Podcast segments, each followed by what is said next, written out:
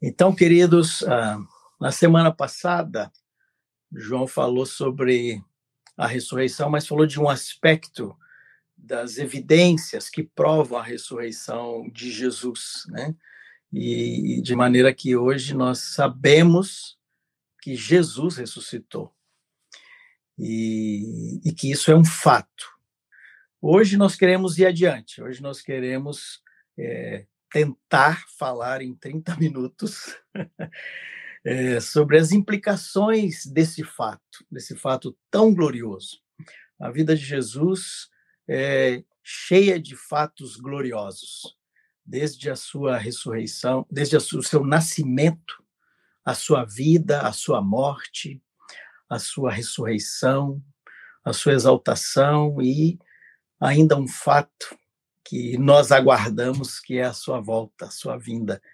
E cada fato desse tem uh, a sua grandeza. Uh, hoje vamos falar da ressurreição.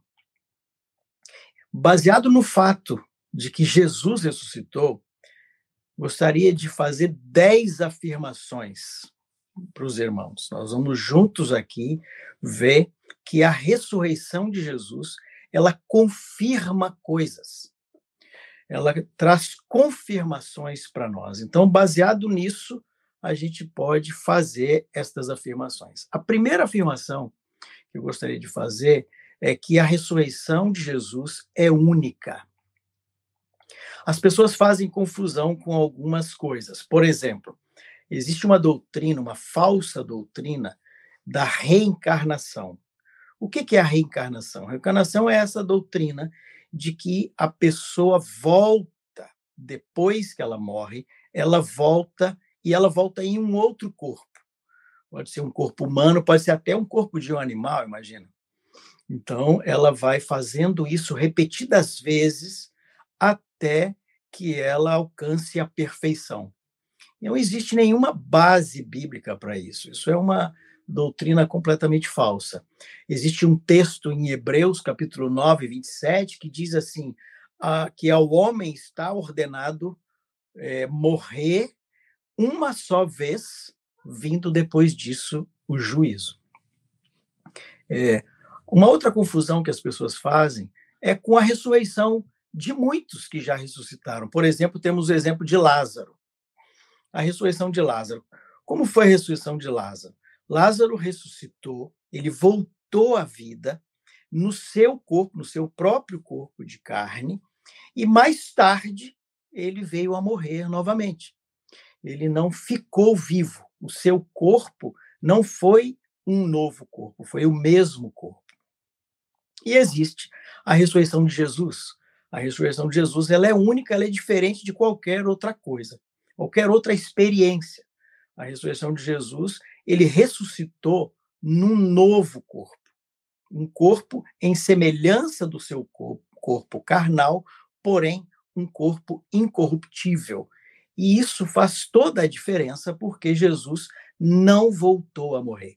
Jesus segue vivo, Jesus está vivo até hoje, porque o seu corpo é um corpo eterno. Então, isso nos leva a afirmar que a ressurreição de Jesus ela é única, não tem comparação. A segunda afirmação é que a ressurreição de Jesus é a prova de que a Escritura é verdadeira. Por exemplo, um texto em Lucas 24, 44 a 49. O Jean pode colocar na tela para nós. Diz assim: A seguir, Jesus lhes disse: São estas as palavras que eu vos falei, estando ainda convosco importava se cumprisse tudo o que de mim está escrito na lei de Moisés, nos profetas e nos salmos. Então lhes abriu o entendimento para compreenderem as escrituras e lhes disse: Assim está escrito que o Cristo havia de padecer e ressuscitar dentre os mortos no terceiro dia, em que seu nome se pregasse arrependimento para remissão de pecados a todas as nações, começando de Jerusalém. Vós sois testemunha dessas coisas. Eis que envio sobre vós a promessa de meu Pai. Permanecei, pois, na cidade até que do alto sejais revestido de poder. O que vemos nesse texto? Vemos Jesus, quando ele ressuscitou, apareceu aos seus discípulos e ele disse aos seus discípulos que toda a escritura, Moisés, os profetas e os salmos, falavam deles. E falavam desses eventos na vida dele que eu citei antes: o seu nascimento, a sua vida, a sua morte e a sua ressurreição também. Então, a ressurreição de Jesus confirma as escrituras. E a gente vê que as escrituras são verdadeiras, porque tudo que elas disseram com respeito a Jesus, o Messias, tem acontecido até aqui. E ainda falta algo para acontecer, que é sobre a sua vinda, né? E a restauração de todas as coisas. A terceira coisa que podemos afirmar, baseado na ressurreição de Jesus, é que a ressurreição de Jesus é a prova de que as suas afirmações são verdadeiras. As afirmações do próprio Jesus, né? É, existe um texto em Mateus 12, 39 a 40, não precisa colocar na tela, depois ele coloca outros, mas diz assim: Ele, porém, respondeu: Uma geração má e adulta pede um sinal, mas nenhum sinal lhe será dado, senão a, o do profeta Jonas. Porque assim como esteve Jonas três dias e três noites no ventre do grande peixe, assim o filho do homem estará três dias e três noites no coração da terra. É, existe um outro texto, Mateus 27, 62, 63, esse você pode colocar, Jean, que diz assim: No dia seguinte, que é o dia depois da preparação, reuniram-se os principais sacerdotes e os fariseus e, dirigindo-se a Pilatos, disseram-lhe: Senhor, lembramos-nos de que aquele embusteiro, esse embusteiro está falando de Jesus, né? Enquanto vivia, disse: depois de três dias ressuscitarei. Então eles lembraram que Jesus tinha dito que ia ressuscitar. Aí eles correm lá e falam: Eu lembro que ele disse que ia ressuscitar. E eles aí providenciam aquela guarda do templo, aquela coisa toda, e botam os soldados lá para vigiar o templo para que não, não tivesse nenhuma é, coisa feita, armação, né? Mas a gente sabe que Jesus ressuscitou. Então, isso confirma as próprias palavras de Jesus, de que elas eram verdadeiras. É, eu queria concluir com um texto que é muito curioso, que está em João 2, de 21 a 22, que ele, ele lembra isso. É, os discípulos, quando lembraram da ressurreição, eles tiraram uma conclusão, que é a conclusão que nós estamos tirando, né? Diz assim: Perguntaram-lhe, pois, os judeus: Que sinal nos mostra para fazer estas coisas? Jesus lhe respondeu: Destruí este santuário, em três dias o reconstruirei. Replicaram os judeus: Em 46 anos foi edificado este santuário, e tu em três dias o levantarás? Ele, porém, se referia ao santuário do seu corpo. Quando, pois, Jesus ressuscitou dentre os mortos, lembraram-se os seus discípulos de que ele dissera isto, e creram na Escritura e na palavra de Jesus. Então, a ressurreição também foi uma confirmação para os discípulos da Escritura e das palavras de Jesus. O quarto ponto é a afirmação que a ressurreição de Jesus é a prova de que o testemunho dos apóstolos é verdadeiro. Atos 10, 38 a 41 diz assim: Como Deus ungiu a Jesus de Nazaré com o Espírito Santo e poder, o qual andou por toda parte, fazendo bem e curando a todos os oprimidos do diabo, porque Deus era com ele. E nós somos testemunhas de tudo o que ele fez na terra dos judeus e em Jerusalém, ao qual também tiraram a vida, pendurando-o no madeiro. A este ressuscitou Deus no terceiro dia e concedeu que fosse manifesto, não a todo o povo, mas às testemunhas que foram anteriormente escolhidas por Deus isto é, a nós que comemos e bebemos com eles depois que ressurgiu dentre os mortos. A ressurreição de Jesus confirma o testemunho dos apóstolos, que com ele comeram, beberam, tocaram, conversaram e andaram com ele. A quinta afirmação é que Jesus venceu a morte. 1 Coríntios 15, 54 a 57, diz assim: E quando este corpo corruptível se revestir de incorruptibilidade, isso aconteceu com Jesus, e o que é mortal se revestir de imortalidade, então se cumprirá a palavra que está escrita: tragada foi a morte pela vitória. Onde está, ó morte, a tua vitória? Onde está, ó Hades, o teu aguilhão? Eu li Hades aqui de propósito, queridos. Talvez na sua Bíblia está escrito morte, mas a tradução aqui é Hades. Marcos já falou disso numas lives para trás, então eu queria enfatizar que aqui é onde está, ó Hades, o teu aguilhão? O aguilhão da morte é o pecado, e a força do pecado é a lei. Graças a Deus que nos dá a vitória por intermédio de nosso Senhor Jesus Cristo. E também Atos 2, 24, que é um texto conhecidíssimo dos irmãos, onde diz: Ao qual, porém, Deus ressuscitou, rompendo os grilhões da morte, porque não era possível fosse ele retido por ela. Por que não era possível? Por que Jesus não poderia ficar na morte? Porque Jesus não tinha pecado. Aqui nós acabamos de ler que o aguilhão da morte é o pecado. Ele não ficou na morte porque ele não tinha pecado. 1 Pedro 2,22 diz isso, ao qual não cometeu pecado, nem na sua boca se achou engano. A sexta afirmação, Jesus garante a nossa vitória sobre a morte. Hebreus 2, 14 e 15 diz assim: Visto, pois, que os filhos têm participação comum de carne e sangue, Destes também ele igualmente participou, para que por sua morte destruísse aquele que tem o poder da morte, a saber, o diabo, e livrasse todos que pelo pavor da morte estavam sujeitos à escravidão por toda a vida. Esse todos nos inclui.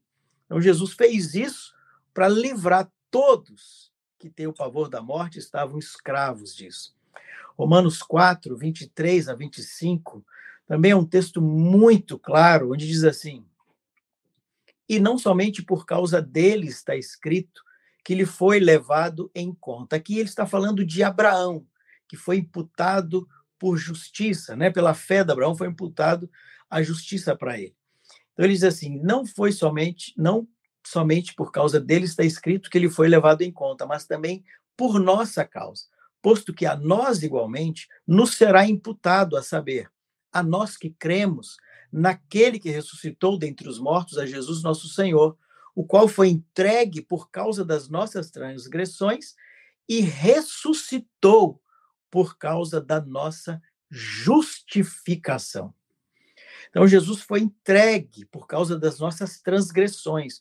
O pecado, ele pagou, a culpa caiu sobre ele. E ele ressuscitou por causa da nossa justificação. Nós fomos justificados. A ressurreição de Jesus confirma que Deus aceitou o seu sacrifício. Então, o sacrifício de Jesus foi propiciatório. Deus recebeu e aceitou o seu sacrifício por nós, e por isso a sua ressurreição confirma a nossa justificação.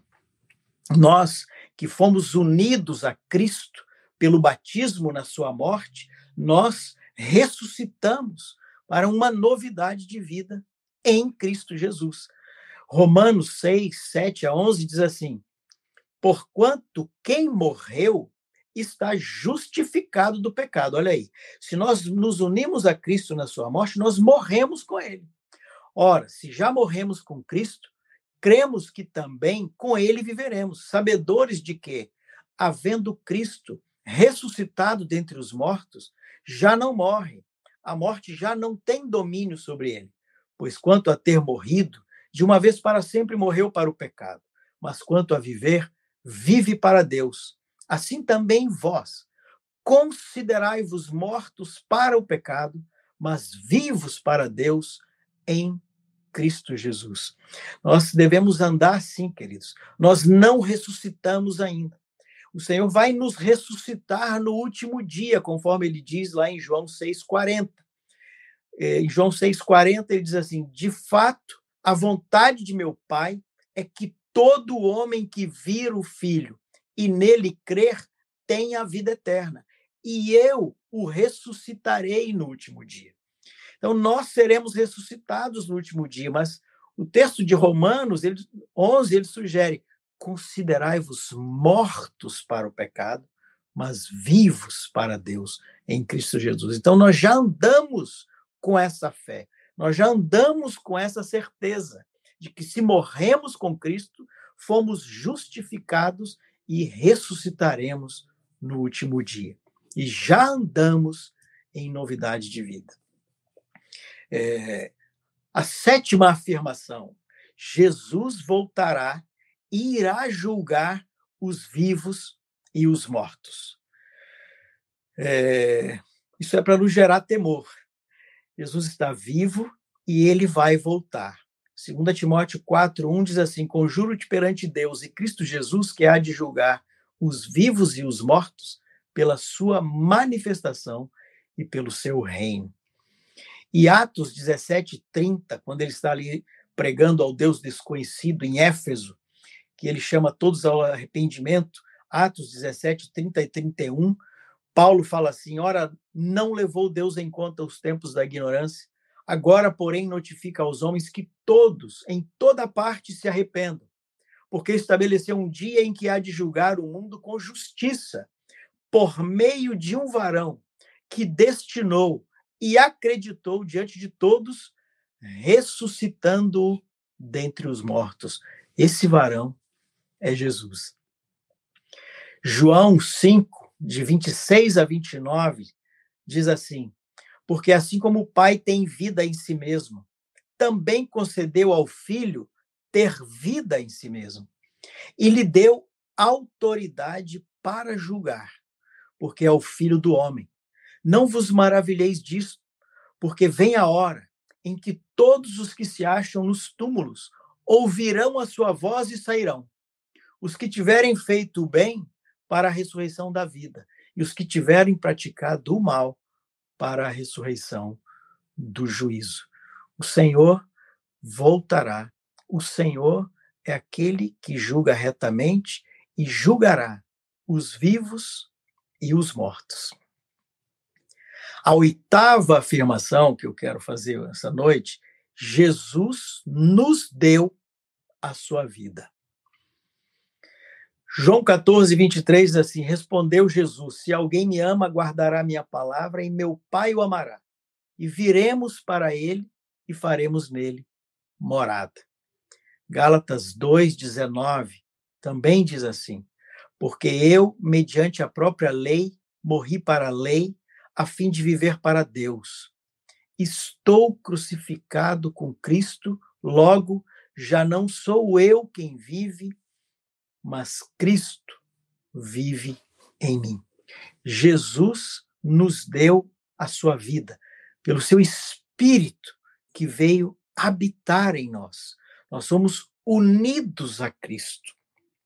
Nós recebemos a vida de Cristo para vencer o pecado, né, para resistir na tentação, para sermos santos e sermos irrepreensíveis, aguardando a vida do nosso Senhor. O Espírito Santo, na palavra, fala que ele é o penhor que o Senhor nos concedeu, nos outorgou. O penhor é uma garantia. É quando eu me lembro da minha mãe, quando a gente era criança, meu pai faleceu e ela passava muita dificuldade. Então, ela levava algumas joias que ela tinha, uma aliança, um brinco, um anel, e ela levava aquilo na Caixa Econômica Federal, o banco, e lá no banco eles avaliavam aquilo e diziam assim, ah, isso aí vale mil reais. E aí eles davam mil reais para ela e davam um prazo de 30, 60, às vezes 90 dias, para ela voltar para buscar a sua joia.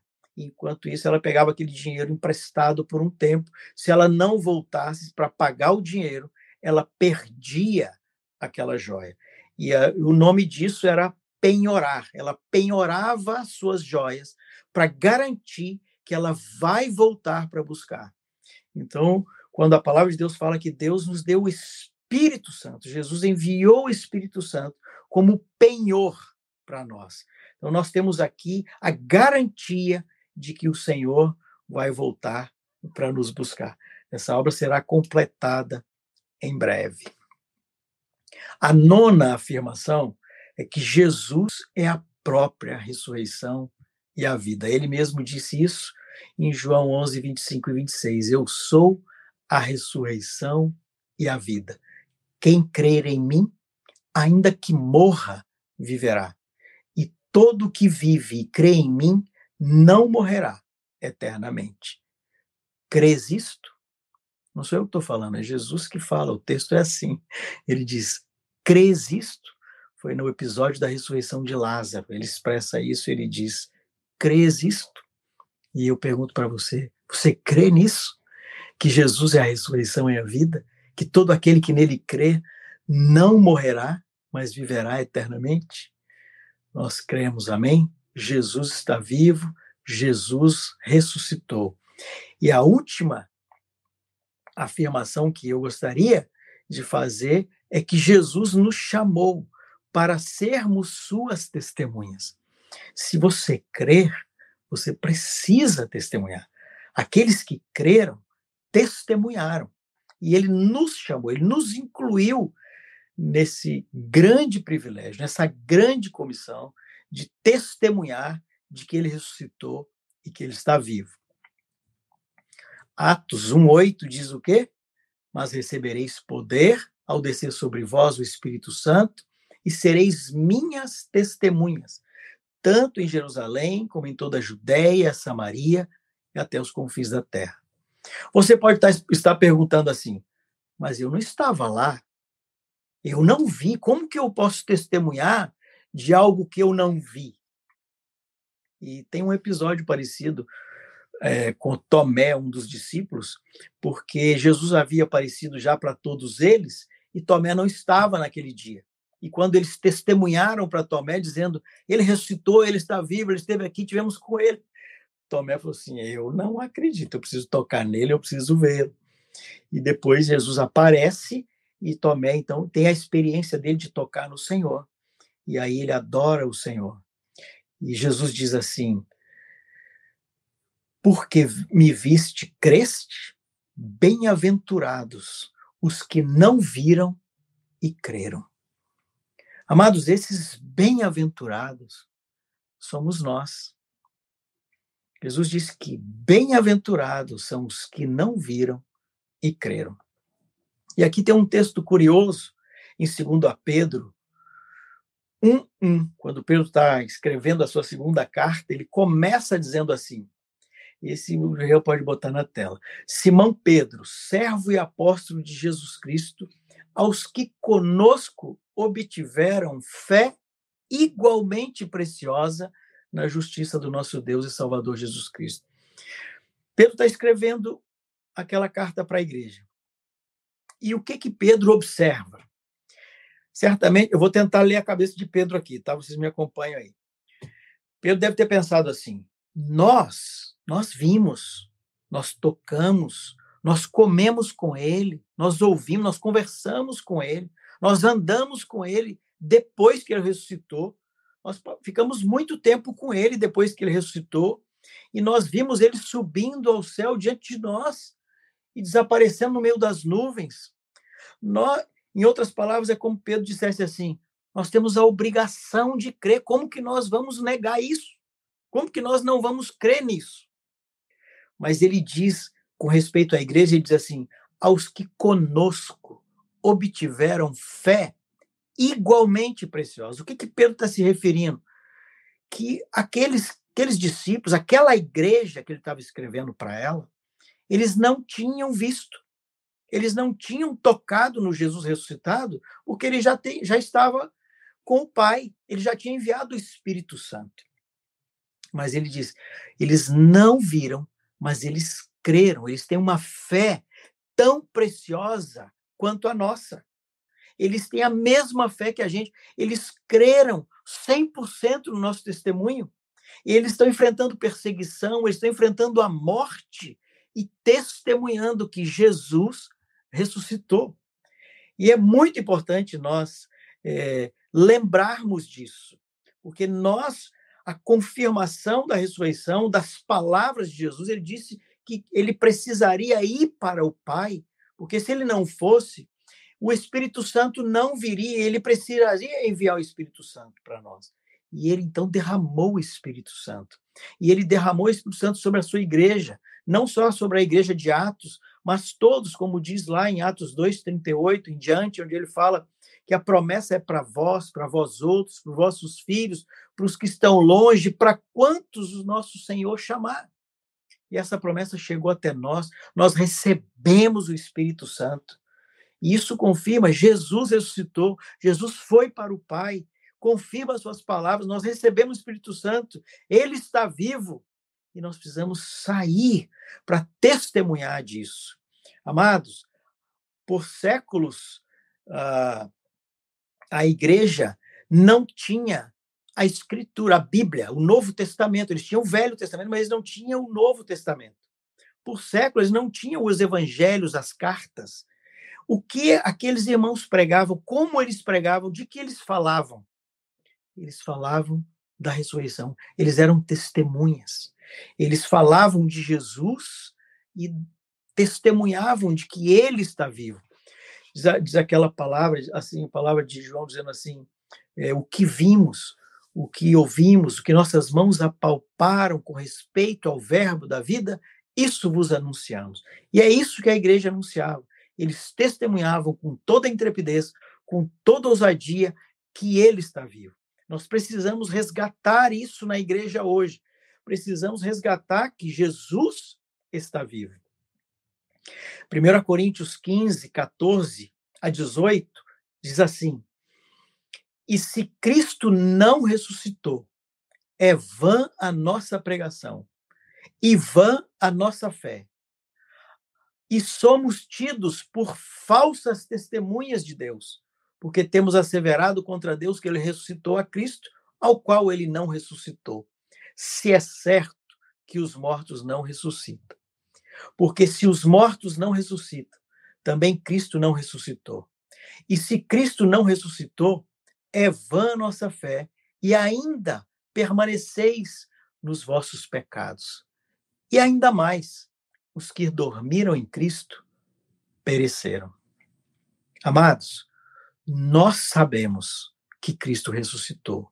Nós sabemos que a, que a nossa pregação não é vã. Nós sabemos que a nossa fé não é vã. Nós sabemos que não somos falsas testemunhas. Nós sabemos que nós não permanecemos nos nossos pecados. E sabemos que o nosso trabalho não é vão a 1 Coríntios 15, 58. O capítulo 15, todo o capítulo 15, são 58 versículos, Paulo fala sobre toda essa glória da ressurreição, da transformação de corpos. E ele encerra no versículo 58 dizendo assim: Irmãos, sede firmes e constantes, sempre abundantes na obra do Senhor, sabendo que no Senhor o vosso trabalho não é vão. Amados, por que isso? Porque ele ressuscitou, Jesus está vivo, Jesus venceu a morte e nós ressuscitaremos com ele no último dia. Amém? E o Senhor nos confirme isso, confirme no coração, no espírito de cada um, e que cada um busque esse encontro com o Jesus ressuscitado. Porque quando ele nos mandou a fazer discípulo, naquele final lá do Mateus 28, 18 a 20, ele diz assim: E eu estarei convosco todos os dias até a consumação dos séculos. Jesus está conosco, porque ele está vivo. Amém? Que o Senhor abençoe, queridos. Aleluia! Glória a Deus. Eu estou aqui uh, com meu coração transbordante de alegria, imaginando o momento na história, porque houve um momento na história que Jesus ressuscitou, que ele rompeu do Hades, que ele saiu de entre os mortos, que ele venceu a morte. E ele veio e disse: Toda a autoridade me foi dada nos céus e na terra, e deu ordens para nós, seus discípulos, Imagina esse momento. Que momento glorioso. Que momento tremendo. Que explosão nos céus. Que alegria no coração do Pai. Ele rompeu, ele tomou as chaves. Ele tomou toda a autoridade sobre todas as coisas. E queria animar vocês, meus amados e amadas, caravana querida e maravilhosa, que nós estamos trazendo uma palavra, ensinos, mas é fundamental, importantíssimo, vocês nos relacionamentos, nas juntas e ligamentos, nos relacionamentos fortes e resistentes, trabalharem essas palavras, porque senão elas ficarão apenas como um ensino, um conhecimento. E a palavra de Deus é muito mais do que isto. Ela transforma nossas vidas. É para ser vivida, é para ser colocada, vivida todos os dias. E isso acontece através das juntas ligamentos, juntos, unidos, entrelaçados, relacionados, no dia a dia, vida na vida, falando, transmitindo esta verdade uns aos outros, conversando sobre essa verdade, aprofundando esta verdade na vida de vocês.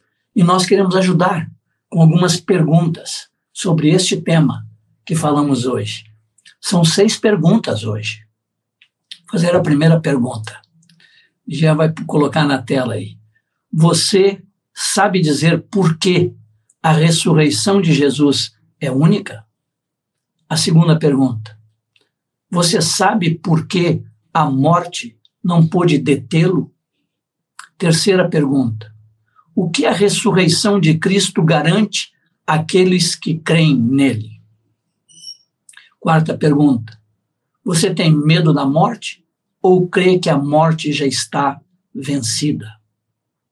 Quinta pergunta. Você anseia por ter um corpo como o de Jesus? E sexta pergunta. Você já teve um encontro com Jesus ressuscitado? Aleluia! Aí estão estas perguntas para trabalharmos nas juntas ligamentos, nos relacionamentos fortes e resistentes, para levar a manifestação da vida real, verdadeira, única em cada um de nós. Que Deus continue nos abençoando, amados.